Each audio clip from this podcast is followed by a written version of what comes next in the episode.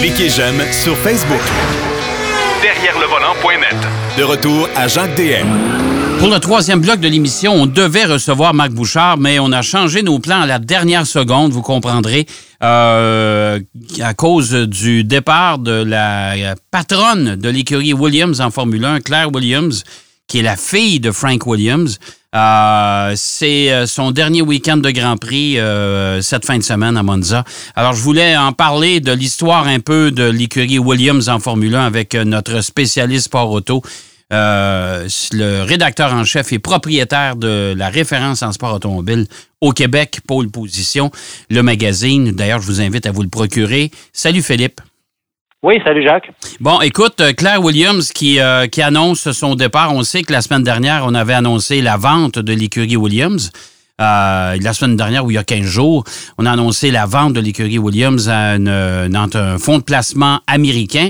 mais Claire Williams demeurait pourtant en poste, mais là, on je pense qu'elle a changé d'idée et c'est maintenant le départ officiel de la famille Williams au sein de cette équipe-là, qui était je considère la dernière véritable équipe privée. Euh, c'est un pan d'histoire de, la Formule 1 qui, s'en va là. C'est un pan d'histoire de la Formule 1, en effet. Puis euh, c'est vrai que suite au rachat de l'écurie par Doralton, pardon, Capital, le fonds d'investissement américain, on s'attendait à ce que au moins la famille Williams demeure à la tête de son écurie jusqu'à la fin de la présente saison. Et là, ben, c'est ce week-end Grand Prix d'Italie à Monza, dernier week-end après 43 ans de gestion de l'écurie, c'est-à-dire de la part de Frank Williams, son père, et puis euh, de la part de Claire Williams euh, depuis 2014, si ma mémoire est bonne. Donc c'est vrai que c'est, comme tu dis, c'est un pan de la Formule 1 parce que l'écurie Williams, c'est quand même encore aujourd'hui, même si euh, elle a perdu beaucoup, beaucoup de son prestige, mais c'est encore la troisième écurie après Ferrari et après McLaren en termes de titres et de victoires en Formule 1. Écoute, c'est quand même remarquable. On parle de neuf titres euh, mondiaux de constructeurs, sept champions, euh, championnats du monde de des pilotes, 114 victoires, 315 podiums, 128 pôles position et 133 meilleurs tours en course. C'est quand même tout un, tout un CV, ça, pour une équipe. C'est tout un CV, mais n'oublions pas que le dernier titre mondial, eh bien, c'est celui de Jacques Villeneuve en 1997. Donc, c'est vrai que les dernières années de l'écurie Williams ont été très, très difficiles. Euh, on sait aussi que, bon, Claire Williams était très critiquée dans sa gestion de l'écurie les dernières années parce que c'est vrai que c'était un petit peu une gestion qu'on pourrait considérer comme à l'ancienne, héritée un peu de son père. Euh, et, et c'est vrai que ça, ça ne cadrait plus nécessairement avec le, le format, je dirais, des écuries de Formule 1 où il y a beaucoup plus d'implications commerciales à l'intérieur. Claire Williams, elle, c'est davantage quelqu'un, comme je disais, qui, qui, perpétuait cette tradition familiale parce que c'est vrai que c'est une diplômée en sciences politiques euh, à l'origine, euh, Claire Williams, qui a été euh, responsable des communications d'abord du circuit de Silverstone et puis après qui a pris la direction de, de l'écurie. Donc c'est vrai que tout cet aspect, je dirais, sa, sa faible connaissance d'une certaine manière dans la partie commerciale du sport automobile lui avait souvent été reprochée, mais malgré tout, elle était capable de, de, garder la barre de l'écurie familiale. Faut pas oublier que Claire Williams, somme toute, elle est quand même encore assez jeune. Elle a 44 ans aujourd'hui, donc c'est vrai qu'elle aurait pu encore rester responsable de l'écurie, mais visiblement, ça n'était plus possible compte tenu du rachat par Doralton Capital de l'écurie. Euh, euh, je te pose la question. Euh, Frank Williams, euh, qui est paraplégique, on le sait déjà depuis les années 80 à cause d'un accident de voiture en revenant justement d'un Grand Prix, euh, ça doit y faire quelque chose quand même parce que c'est un héritage, ça. C'est un héritage. C'est certain qu'à un moment donné, on, voit que ces écuries-là, euh, que ce soit l'écurie euh, d'Eddie Jordan à une certaine époque, celle de Peter Sauber plus récemment, ces écuries privées en Formule 1, ça devient au fil du temps extrêmement difficile. Et je dirais que c'était peut-être on s'en était moins rendu compte il y a peut-être une dizaine d'années que ça devenait de plus en plus difficile pour ces écuries privées-là parce que à la barre de la Formule 1, à ce moment-là, il y avait encore Bernie Ecclestone. Alors Bernie Ecclestone, il y avait beaucoup, beaucoup de défauts, mais il y avait quand même une certaine qualité, c'était celle de vouloir perpétuer la tradition des écuries privées en Formule 1 et donc euh, il a aidé financièrement, sans trop en parler, euh, c'est ce qu'on peut appeler aujourd'hui ces petites équipes à rester en Formule 1 et donc je dirais la minute où Ecclestone n'était plus là, mais c'est vrai que le format de la Formule 1 voulu, par Liberty Media a changé et là, ça a ajouté encore un peu plus de pression à ces écuries comme Williams où on, voit clairement que sans l'appui d'un manufacturier automobile, elle n'avait plus aucune chance de revenir aux avant-postes en Formule 1. Est-ce que tu, est-ce que c'est pas un peu dangereux euh, de, de, on parle de Formule 1, mais euh, avec le départ de Claire Williams, c'est pas, c'est pas un peu dangereux pour la Formule 1 d'être euh, euh, tributaire, si tu veux, euh, des grands constructeurs automobiles. La journée où Mercedes ou Ferrari décident de quitter, ça va faire mal.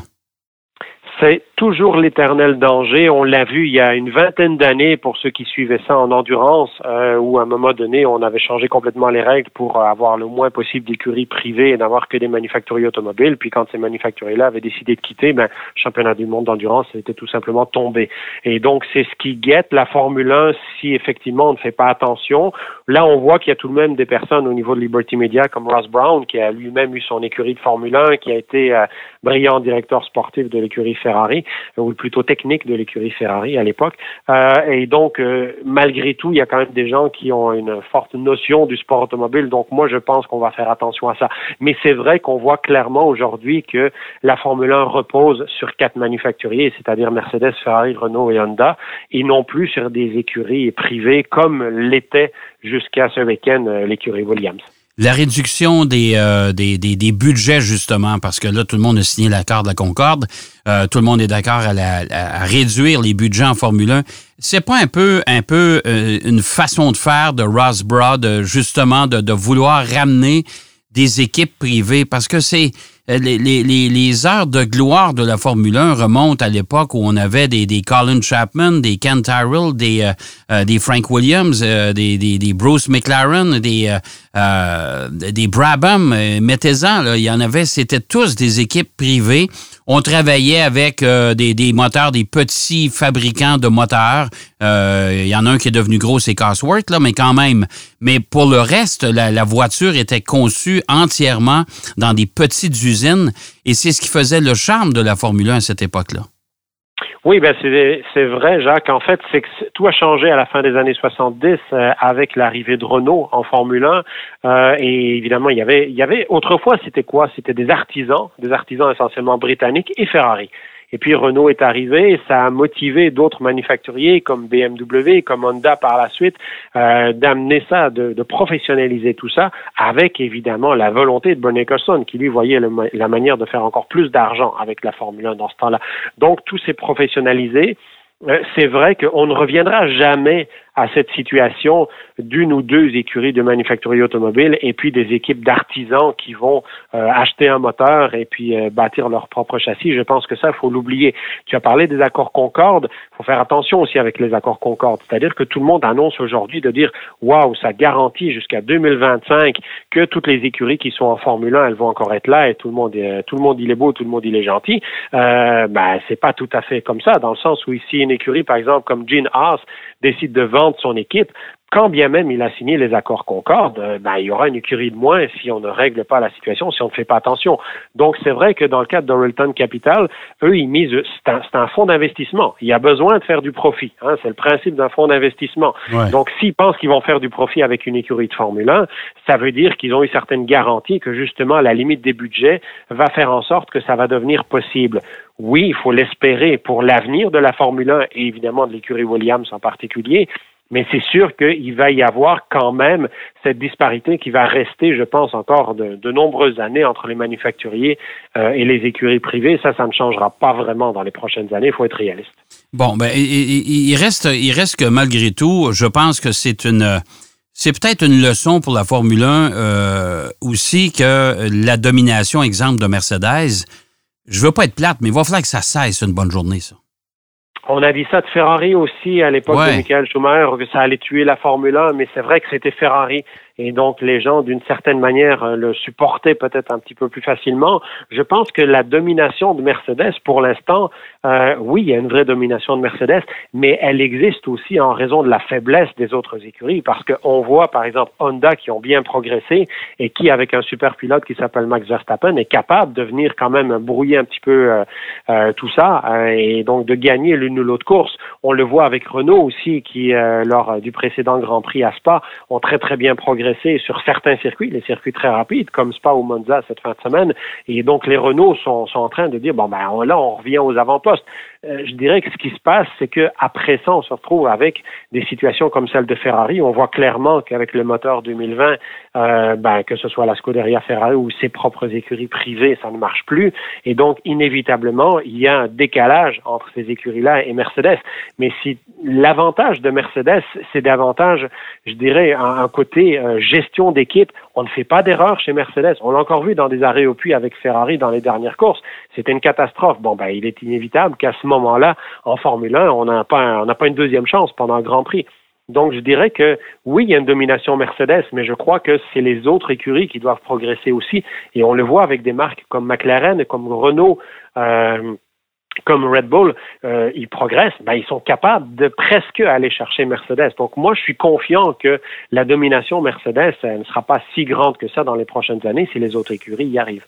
Oui, mais euh, souviens-toi, il fut une époque où la Formule 1, et ça fait pas si longtemps que ça, le Grand Prix du Canada existait déjà sur l'île Notre-Dame, où on avait des pré-qualifications, c'est-à-dire qu'il y avait beaucoup d'équipes euh, en Formule 1 et euh, ben, les, équipes qui ne venaient pas à bout de se qualifier, ben, euh, participaient pas. Mais on avait quoi? Des grilles de départ de 24 voitures au moins. Là, maintenant, on est à. voitures à cette époque-là, oui. 26? Oui, 26 à cette époque-là qu'on acceptait jusque, il y a eu jusque, si ma mémoire est bonne, dans les années 89, euh, je crois que c'était cette saison-là qu'il y avait 38 inscrits en Formule 1 parce qu'il y en a 12 qui ne parvenaient pas à se qualifier à l'issue des essais du vendredi. Alors, si on prend ces chiffres-là, 26 voitures au départ, on est rendu à 20. On s'entend que si Red Bull, qui a déjà menacé de quitter la Formule 1, ça veut dire qu'on vient de perdre quatre voitures. Euh, parce qu'AlphaTauri, ça leur appartient. Euh, si Mercedes quittait demain matin parce que ça les intéresse plus, parce qu'ils gagnent pas, euh, ils, vont, ils vont partir et il y a des équipes qui vont souffrir de l'absence du moteur de Mercedes, dont entre autres Racing Point. Euh, ça commence à faire du dégât. Alors moi, je considère qu'il va falloir que la Formule 1, je suis un peu d'accord avec la déclaration d'ailleurs de, de, Sébastien, l'entrevue de Sébastien Vettel cette semaine qui disait qu'il va falloir trouver des façons de ramener le spectacle aussi en même temps.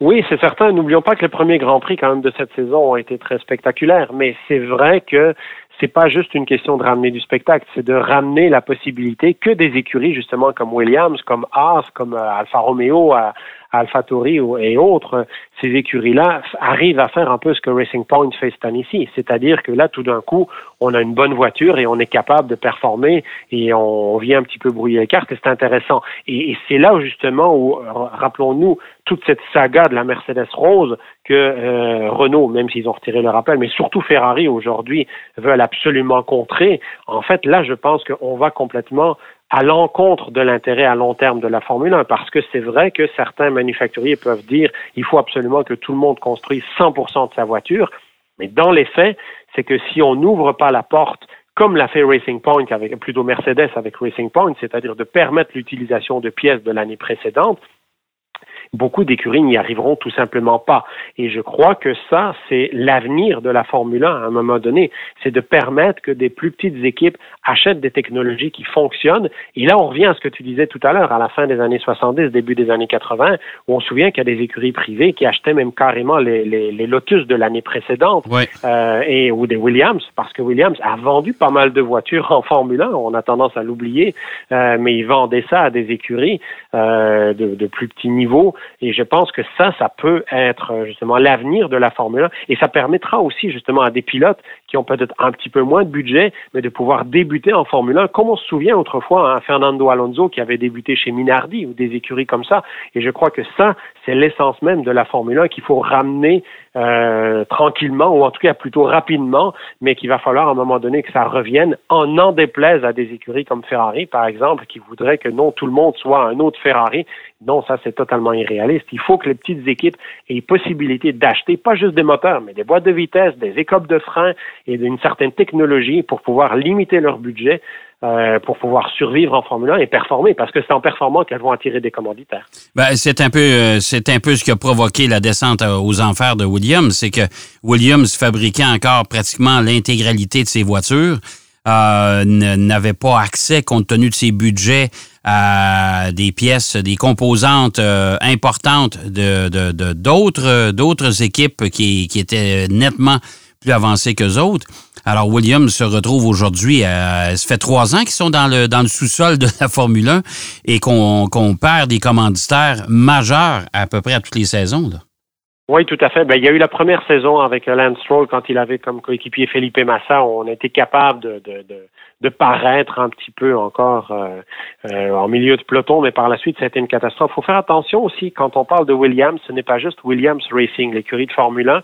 Et moi, je pense que c'est ce qui a intéressé le plus Dorilton Capital dans l'achat. C'est l'autre structure dont on entend parler beaucoup moins, qui est Williams Grand Prix Engineering. Et ça, cette structure-là, pour l'instant, elle est à profit parce qu'on vend, on fabrique beaucoup de technologies de la part de Williams Prix Engineering, notamment des systèmes hybrides qu'on vend des écuries d'endurance, qu'on vend notamment aussi à des écuries de Formule E. Il y a certains composants des Formule E aujourd'hui qui ont été fabriqués par Williams, par cette structure-là de Williams, et c'est ce qui fait que l'écurie de Claire Williams euh, disait ben nous on veut continuer à être un indépendant qui fabriquons l'ensemble à part le moteur et la boîte de vitesse mais l'ensemble des pièces de nos voitures parce que en arrière il y a cette structure Williams Grand Prix Engineering qui regroupe beaucoup de cerveaux beaucoup d'ingénieurs extrêmement brillants. Et je crois que c'est ça qui a intéressé surtout Donaldton Capital en termes d'achat. Mais c'est vrai que cette structure-là, même si elle a des ingénieurs extrêmement compétents, le problème qu'il y a, c'est quand venait le temps d'être payé par la, la, compagnie Williams Racing, ben là, on n'avait plus de budget. Donc, c'est certain que même si vous avez des ingénieurs super compétents, s'ils n'ont pas les moyens de développer, s'ils n'ont pas les moyens de, de, de fabriquer euh, ces, ces pièces-là, ben c'est vrai que ça devient à peu près impossible. Et c'est la situation dans laquelle se retrouvait présentement l'écurie Williams. Merci beaucoup, mon cher Philippe. Écoute, euh, je me faisais un point d'honneur de le souligner. Départ de Frank, euh, de, de, de, Claire Williams, la fille de Frank Williams, au sein de l'équipe Williams. Donc, c'est la fin d'une époque avec euh, ce départ-là. Merci, Philippe. Et puis, on te lit attentivement, on te suit attentivement, puis on se reparle très bientôt. Merci à toi, Jacques. Merci, Philippe. C'était Philippe Brasseur. Vous avez vu, on a changé nos plans euh, légèrement à la dernière minute lors de l'enregistrement de cette émission parce que Claire Williams, qui quitte l'écurie Williams euh, définitivement, lors de ce week-end, si vous écoutez la Formule 1 actuellement, ben oui, lors de ce week-end, ce sera son dernier Grand Prix. Alors, euh, on se devait de, souligner le départ de, de, de, la famille Williams, les derniers mohicans de, cette équipe privée. J'espère que l'émission vous a plu. C'est déjà tout en ce qui nous concerne. Puis je vous rendez-vous bien sûr la semaine prochaine pour une autre édition de Derrière le volant. En attendant, surtout, soyez prudents. Allez, bonne route. Derrière le volant.